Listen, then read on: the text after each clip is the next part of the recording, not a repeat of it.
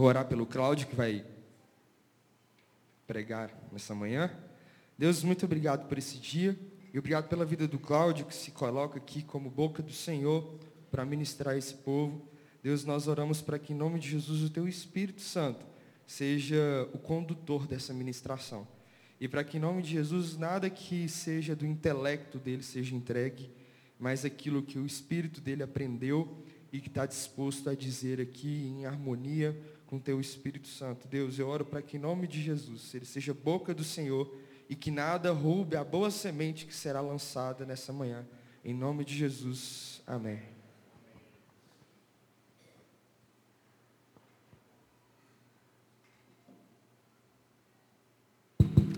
Bom dia, igreja. Tudo bem? Eu olhei para esse, esse, altar aqui, está ficando bonito, não está? Parabéns aí a toda a equipe aí, tá, tá bem legal mesmo, projeto, realmente dá uma dá um up né, na nossa igreja e a gente pode cada vez mais estar tá, na nossa adoração, nosso louvor, né, com mais intensidade.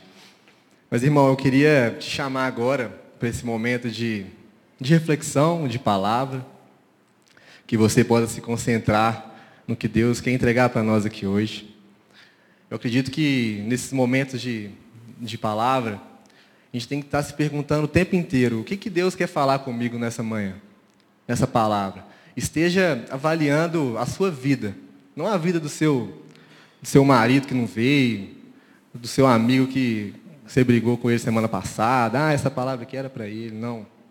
Eu acredito que Deus sempre tem algo para derramar, sempre tem um aprendizado em toda a ministração que a gente, a gente vem a dar aqui em cima.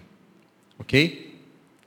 Então, dito isso, é, a gente está vivendo o período do mova-se, né? Mova-se por princípios, né? pratique os fundamentos. E pelo menos ontem no culto dos jovens, a Mari e a Isabela deram, deram uma pausa no tema de oração. E a partir de hoje, a gente começa a entrar no tema de comunhão. Né? O tema de comunhão, oração, todos eles foram extraídos daquele texto de Atos 2, de 42 a 47, que a gente fala né, da igreja primitiva. Os primeiros cristãos que receberam o Espírito Santo e daí, a partir daí, começaram a, a fazer as suas expedições, as suas, as suas missões ali, né? Que a gente pode acompanhar muito bem em Atos 2. Então, a gente pode perceber que os temas de oração e comunhão, eles estão sempre interligados. Há oração na comunhão e há comunhão na oração. O conceito de comunhão, para a gente pegar um, uma introdução aqui né, ao tema, um conceito bem frio, né? Eu gosto de pegar esse conceito de dicionário porque ele tira a expectativa, ele mostra a visão fria daquele assunto, né? E comunhão de acordo com o dicionário, é a realização de algo em comum. Sintonia de sentimentos, de modo de pensar, agir ou sentir. Identificação. A gente sabe que para Deus, né, comunhão é muito mais do que isso. É por isso que a definição do Google ela, ela é fria. Você pode jogar, você pode pegar, por exemplo, a palavra amor e colocar no Google e ver a definição de amor, colocar no Google imagens você vai ver de tudo lá, cara. Você vai ver tudo que é definição de amor. Né, pro, eu digo essa definição social, digamos assim. A gente sabe que a definição de amor para Deus é muito mais do que isso. Né? É entrega, é sacrifício, é se colocar no lugar do próximo. E da mesma forma, comunhão. A gente pode Pode abrir na, a sua Bíblia né, em Atos 2, de 42 a 47. Eu vou ler basicamente esse versículo que a gente tem lido né, ao longo desses, desses dias, desses meses, para a gente ver que que, o que, que acontece quando Deus está presente ali, né, na comunhão entre os irmãos, movimentando a sua igreja, agindo pela sua igreja. Vocês vão ver que é muito mais do que uma simples definição de dicionário.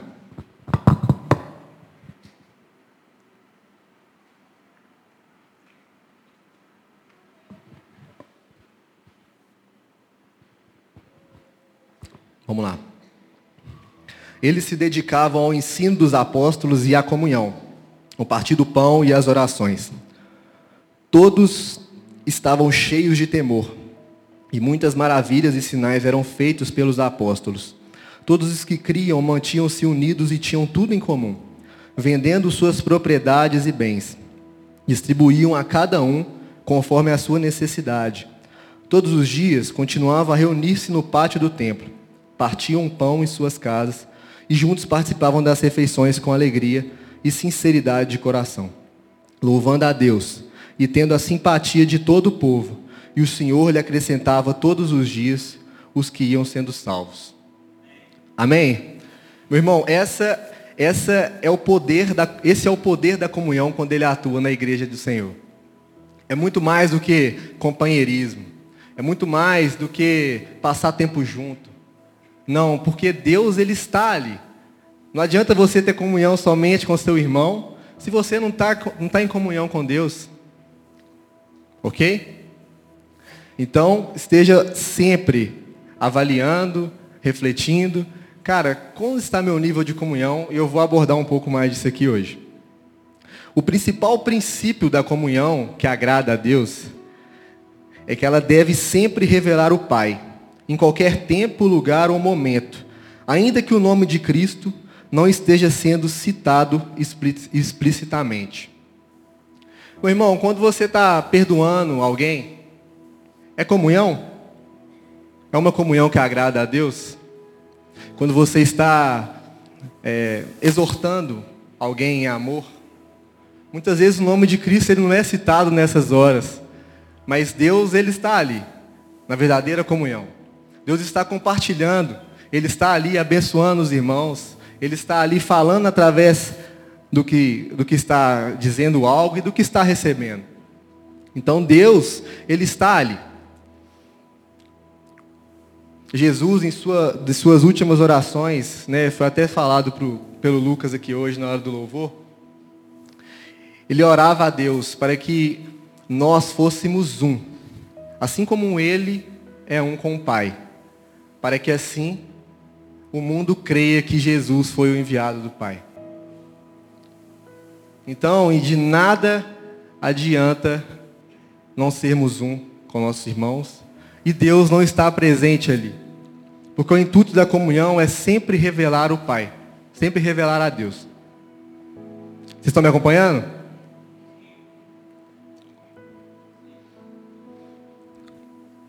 Outras características que são citadas na Bíblia que diz respeito à comunhão.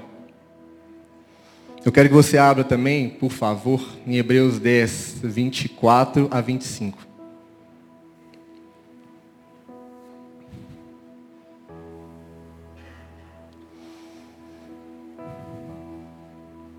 Em reconhecimento por tudo quanto Ele fez por nós, suplantemos uns aos outros em ser prestativos, em ser bondosos um para com os outros e em fazer o bem. Não descuidemos os nossos deveres na igreja nem as suas reuniões como algumas pessoas fazem. Mas animemo-nos, nos admoestemos uns aos outros, especialmente agora que o dia da sua volta está se aproximando.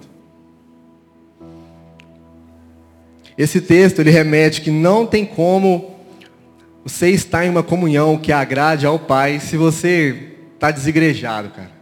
A igreja é um lugar de comunhão. Você vem à igreja para estar em comunhão. Nós não falamos que Deus, ele, ele habita em nós, a igreja somos nós. Mas a igreja, se você está isolado na sua casa, você não está vivendo igreja. Mas se você vive igreja com seu irmão, você vive igreja em comunidade, ali sim você pode experimentar a comunhão que agrada ao Pai. Então, esse é o segundo princípio. A comunhão remete a um compromisso na igreja para que você possa incentivar o seu irmão, animar uns aos outros, admoestar uns aos outros, até a volta do nosso Deus. Amém? A terceira coisa que eu quero falar, que está dentro né, das outras, é que a comunhão ela, ela não é vivenciada sozinha. E para isso eu vou pegar o texto de Eclesiastes, capítulo 4, versículo de 9 a 12. É um texto muito falado, que não adianta você estar sozinho. É melhor ter companhia do que estar sozinho, porque maior a recompensa do trabalho de duas pessoas. Se um cair, o amigo pode ajudá-lo e levantar-se. Mas pobre do homem que cai e não tem quem o ajude a levantar-se. E se dois dormirem juntos, vão manter-se aquecidos? Como, porém, manter-se aquecido sozinho? Um homem sozinho pode ser vencido, mas dois conseguem se defender. Um cordão de três dobras não se rompe com facilidade. Amém? Meu irmão, seja sempre, como eu tenho falado, avaliando, oh Deus, como eu tenho vivido comunhão? Como eu tenho praticado comunhão? Como eu tenho sido a comunhão com os meus irmãos? A gente percebe nesses, nesses, nesses versos que a gente pôde ler, que tem um, tem um dualismo ali. O que é e o que não é. O que é comunhão e o que não é comunhão. A comunhão que revela o Pai e a comunhão que não revela o Pai. Eu vou estar falando um pouco desses, desses dois ambientes hoje. Da comunhão que revela o Pai e a comunhão que não revela o Pai. A primeira delas, eu vou chamar de ajuntamento. Ajuntamento, vocês vão ver, que é uma reunião que não agrada ao Pai. E ele é muito sutil, assim como o pecado, podemos dizer assim. Ele tem o pecado, ele tem ele tem atração. O homem tende a, ser atraído pelo pecado naturalmente. E esse ambiente de ajuntamento é da mesma forma. Ele é um ambiente confortável para que nós venhamos estar com, com os nossos amigos, familiares. Mas ele também, por ser um ambiente confortável, agradável de se permanecer, ele é um ambiente superficial. Muitas vezes ele é um ambiente fútil. Muitas vezes as pessoas estão, elas não estão demonstrando as suas vulnerabilidades. Elas estão opacas para com o seu próximo e você somente vê aquilo ali. O semblante, né, as conversas, elas tendem a ser vazias. Elas não têm profundidade. Um, um ser, um homem não tem acesso às raízes, né, às fraquezas e vulnerabilidades do outro. E esse ambiente, ele gera cristãos, ele gera pessoas que não agradam a Deus.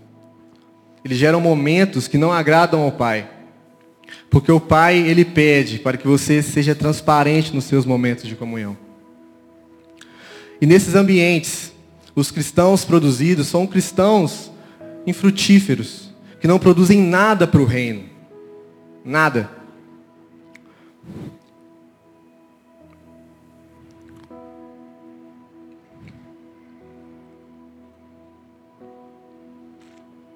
Eu tenho certeza que Deus ele quer tirar isso nessa manhã de você.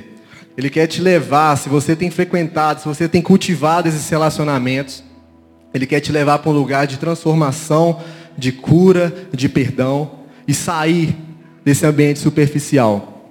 Eu vou fazer uma comparação desse, dessa, das características desse, desses, desse cristão com o cristão lá, com a parábola dos talentos, em Mateus 25, 14 a 30.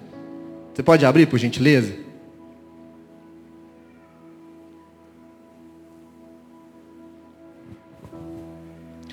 E também será como um homem que, ao sair de viagem, chamou seus servos e confiou-lhe os seus bens.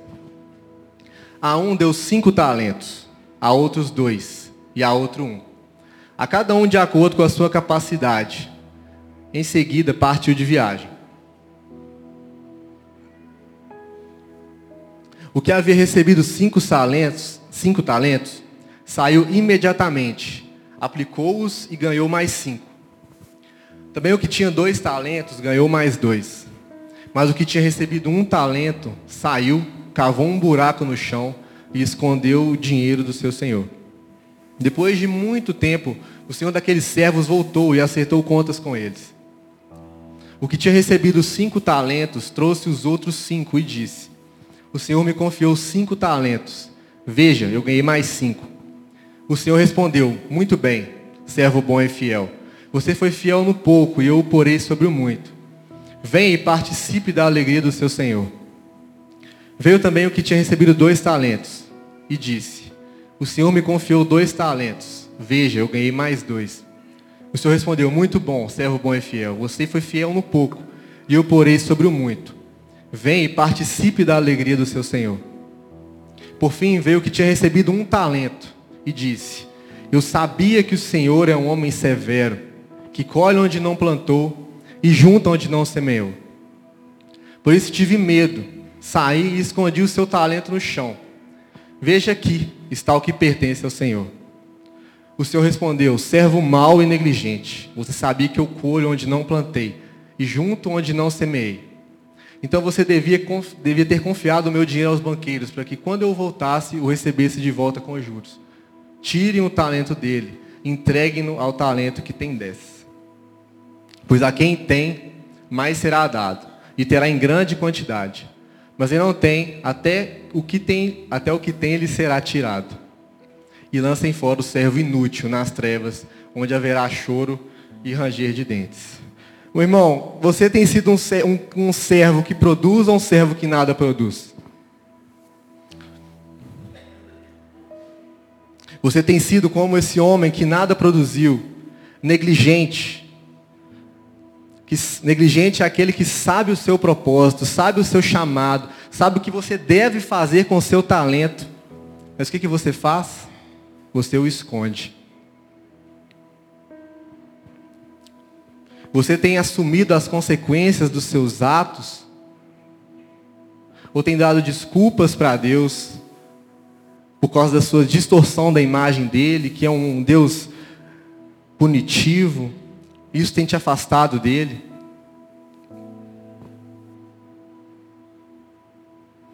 Você está escondendo o talento que Deus tem nesses ambientes, que Deus tem te dado nesses ambientes um talento muitas vezes de pastoreio, um talento muitas vezes de alguém que, que deve cantar, deve louvar ao Senhor em todo momento.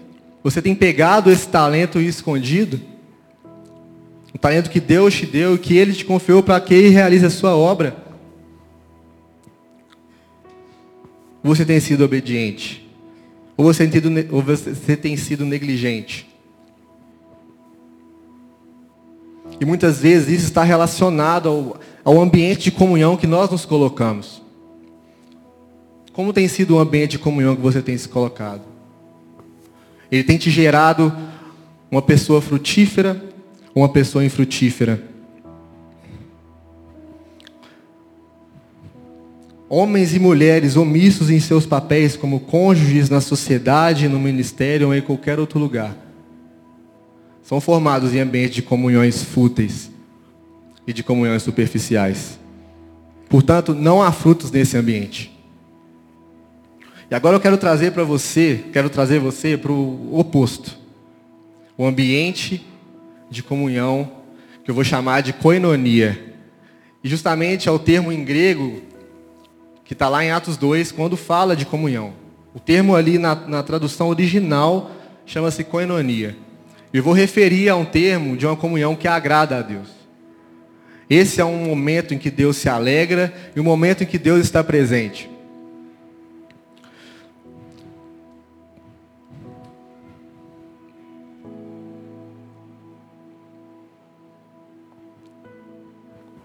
Agora use um pouco da sua imaginação. Imagine como eram os ambientes de comunhão daquela igreja de Atos 2. Tenta imaginar. Tenta imaginar no, o nível das conversas, o nível de relacionamento, de intimidade.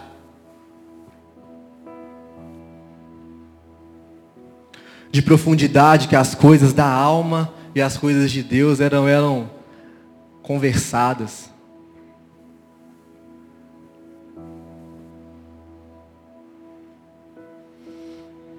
Eu tenho certeza que e a gente tem provas disso na palavra. Que eram ambientes de, de tamanha transparência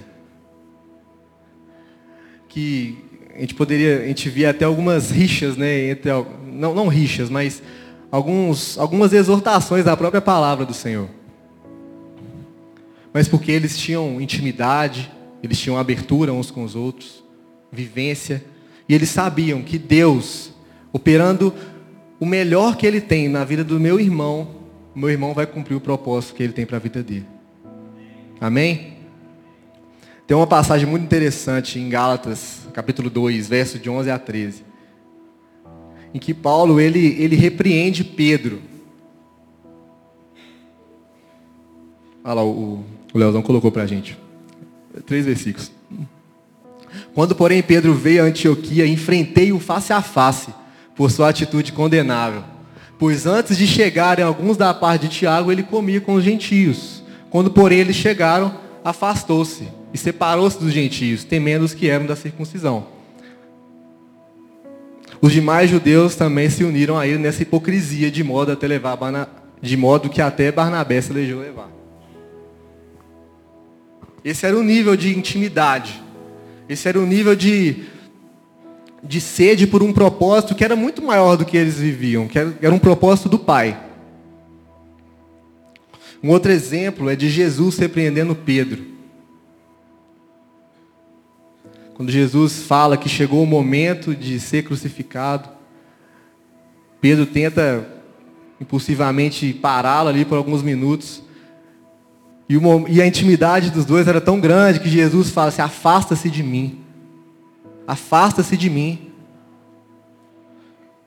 Imagina o nível de transparência que Jesus tinha com seus discípulos. Jesus condenava frequentemente, ele criticava porque os discípulos não tinham fé.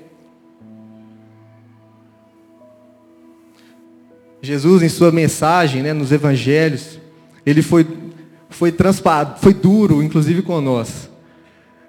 Ele falou que não adianta você trazer, você levar uma oferta a Deus, se você lembrar que algum irmão tem alguma queixa contra você. Não vale de nada a sua oferta. Em todo momento, eram essas, essas, essa intimidade. Um ambiente no qual se havia intimidade para poder falar dessa forma. E tudo em amor. E o mais interessante é que o mesmo Jesus que repreendeu a Pedro disse: Sobre essa rocha eu edificarei a minha igreja. O mesmo Jesus. Isso mostra que não é não é simplesmente você repreender, mas um relacionamento, uma, uma verdadeira comunhão. Você, você, você chama uma atenção, mas você profetiza. Você, você o repreende, mas você o chama para algo maior. E esse ambiente, ele ia produzindo jovens cristãos cada vez mais fervorosos no propósito, e a igreja ela acompanhava. A igreja ela acompanhava a seriedade com que eles com que eles se relacionavam.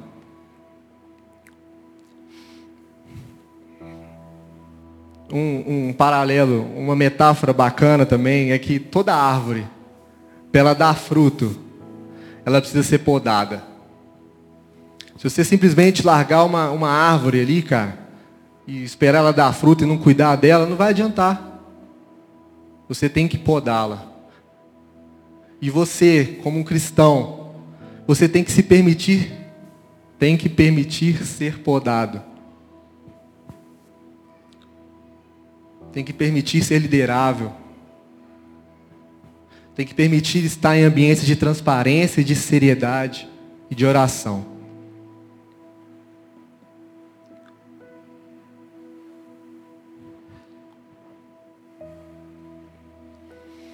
Como eu falei, sempre, sempre esses momentos em amor. O amor é a base de tudo, de nossos relacionamentos.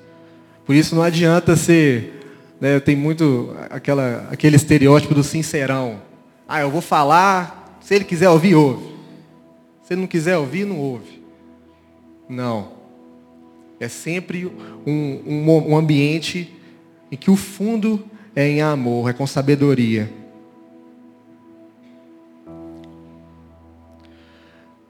Eu quero que você se lembre também, eu acredito que muitas pessoas já tiveram, algum momento em que você teve uma conversa tão franca com alguém Você se mostrou tão vulnerável. E qual foi o resultado dessa conversa?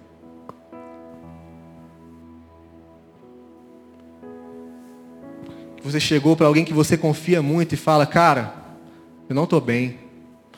Eu estou tô sendo muito tentado nessa área. Eu quero pedir uma oração. Eu quero lutar com isso junto. E seu amigo fala, cara, eu vou estar nessa luta junto com você, cara. Nós estamos juntos nisso. E vocês buscam isso em oração. Ou então um momento que você teve que pedir perdão.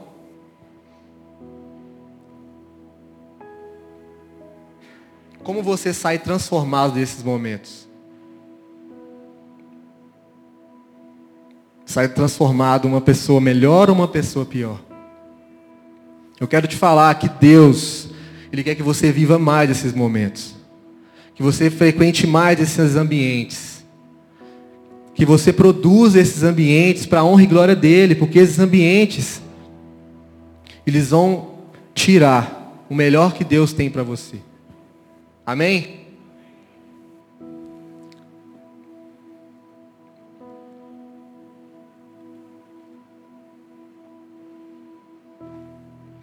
E o resultado dessa, desses momentos são cristãos que produzem para o reino. Assim como a parábola que nós lemos aqui agora. Do qual o Senhor chama para que eles venham festejar com o Pai. Os cristãos que produzem vão festejar com o Pai. Que dão os que produzem para o reino, eles vão festejar com o Pai.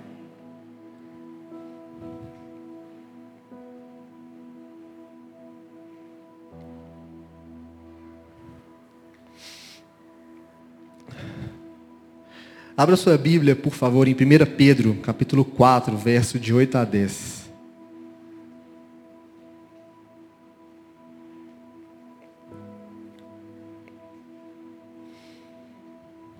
Eu vou falar três características de pessoas que vivem em coinonia. Sobretudo, amem-se sinceramente uns aos outros porque o amor perdoa a multidão de pecados. Sejam mutuamente hospitaleiros sem reclamação. Cada um exerça o dom que recebeu para servir os outros, administrando fielmente a graça de Deus em suas múltiplas formas. A coinonia, ela promove, ela permite com que os seus dons e talentos sejam utilizados. Que você exerça o seu chamado Em Salmos 33, de 1 a 3. Como é bom e agradável os, quando os irmãos vivem em comunhão. É como óleo precioso derramado sobre a cabeça que desce pela barba, a barba de Arão até a gola de suas vestes. É como o orvalho do irmão quando desce sobre os montes de Sião. Ali o Senhor concede a bênção da vida para sempre. Então a segunda característica é essa. O, momento, o ambiente de coinonia produz cristãos que têm a bênção, as bênçãos da vida caminhando com ele. As bênçãos da vida. As bênçãos de Deus para a sua vida.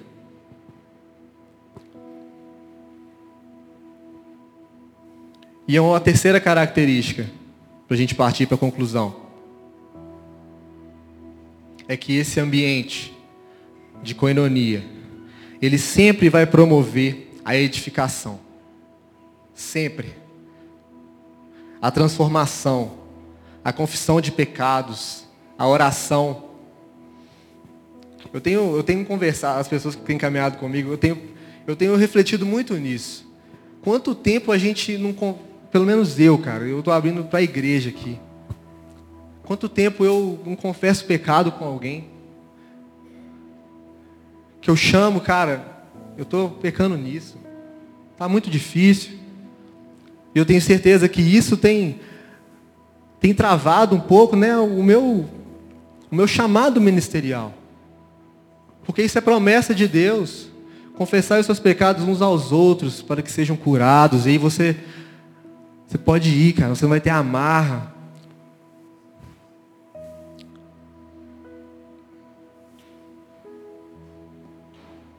E você?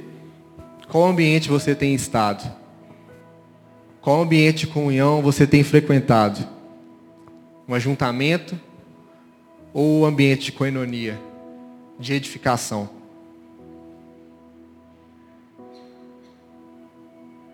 Para encerrar, eu quero ler dois versículos. O primeiro deles é Gálatas 5, verso 13 a 15.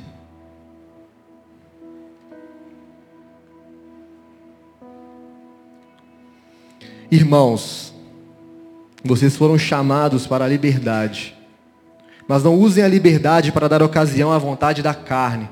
Pelo contrário, sirvam uns aos outros mediante o amor. Toda a lei se resume num só mandamento: ame ao próximo como a si mesmo. O que Paulo está querendo dizer? Que Deus ele te deu, Deus ele te libertou dos seus pecados, não libertou? Ele não morreu pelos seus pecados? E com isso você tem liberdade. E você tem usado para quê essa liberdade? Você tem usado esse momento de liberdade para escolher um ajuntamento ou para promover uma coinonia. Saiba que você pode promover ambientes de coinonia. Você pode ser um ser ativo na promoção desses ambientes e não um ser passivo. Cara, esse grupo ele é assim, meu relacionamento com aquela pessoa é assim, vai ser para sempre assim. Experimente ser uma pessoa ativa. Experimente se abrir, se mostrar vulnerável para que exista transparência ali e vocês possam ter uma caminhada abençoada, irmão. Amém?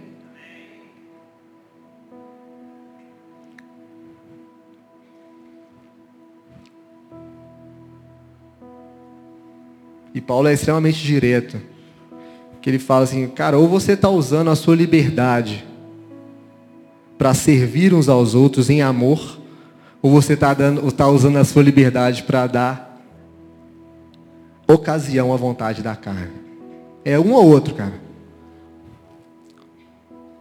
Produz ambientes transformadores. Seja ativo em seus relacionamentos. E o último versículo. Eu queria chamar a banda para ministrar uma, tocar uma música.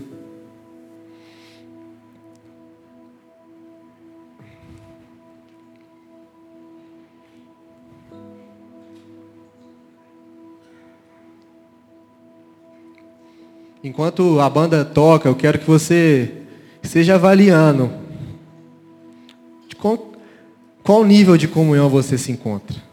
Você tem promovido, você tem estado. Certifique-se de como está o seu nível de comunhão com seus, com seus irmãos, com seu próximo.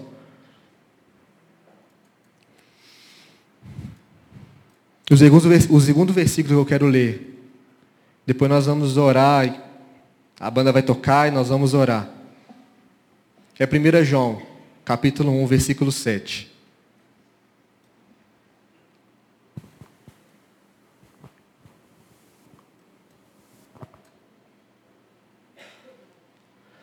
Mas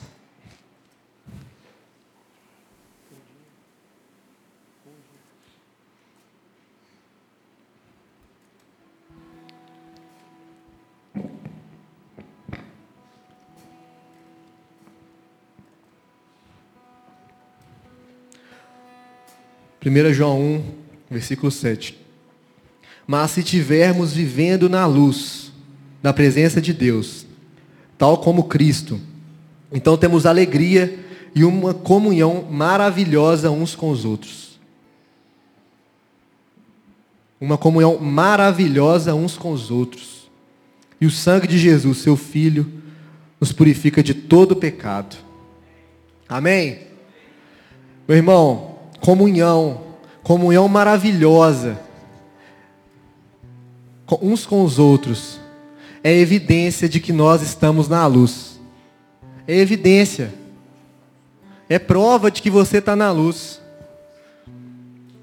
Então eu quero convidar vocês a se colocar de pé, enquanto a, enquanto a banda toca, enquanto o louvor é ministrado. Esteja refletindo o seguinte: Deus, os ambientes que eu tenho estado de comunhão, ele tem sido evidência que eu estou no Senhor, Pai. Ele tem sido.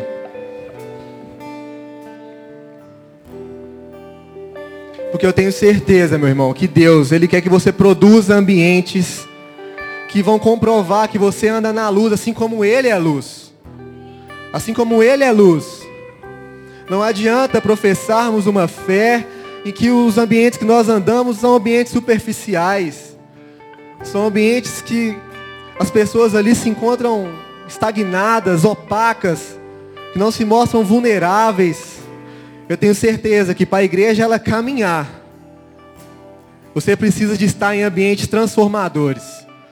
E se você não está no momento, comece a produzir esses ambientes. Amém?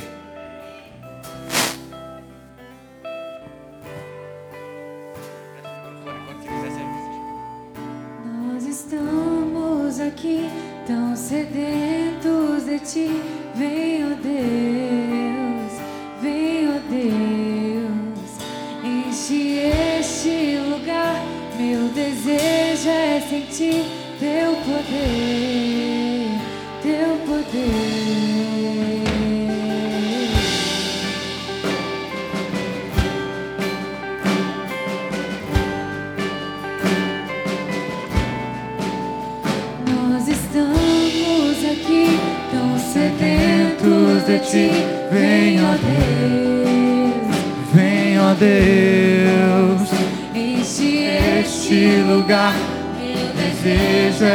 teu poder, teu poder.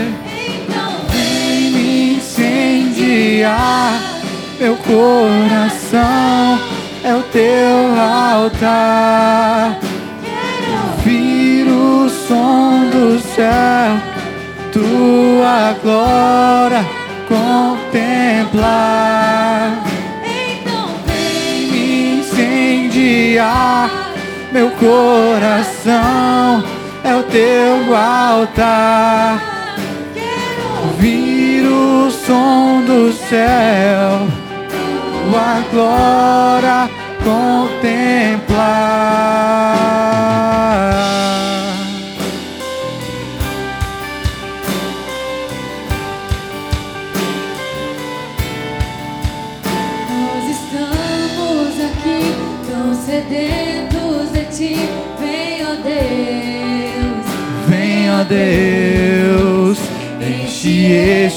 Lugar.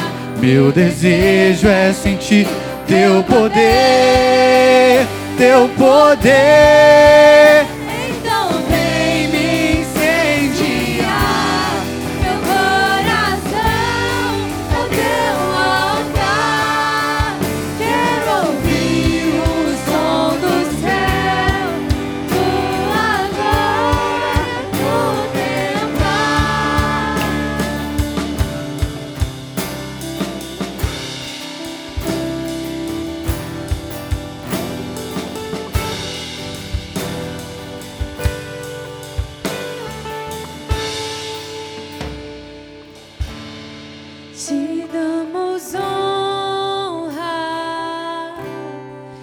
Всі дамо.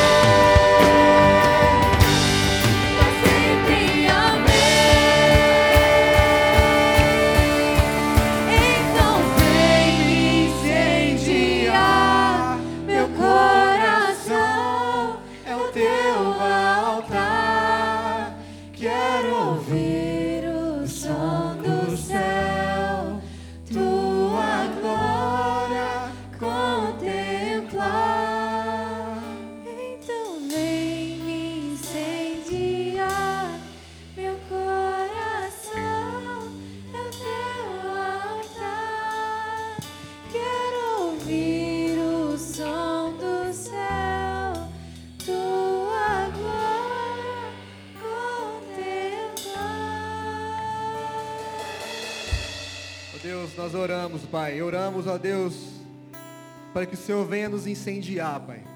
Venha nos incendiar, Deus. Venha, Deus, fazer, Pai, como cristãos, ó Pai, inconformados com o que temos vivido, Pai. Com o ambiente que temos frequentado, ó Deus, em nome de Jesus.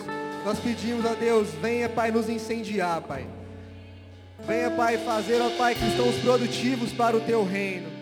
Cristãos, ó Pai, acostumados a ser, a ser transparentes uns com os outros, a viver em coinonia, Pai.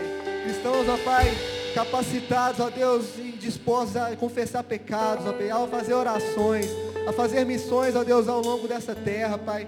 Em nome de Jesus. Eu tenho certeza que essa é a igreja que o Senhor tem para nós. Em nome de Jesus. Amém? Você pode dar uma salva de palmas para Jesus.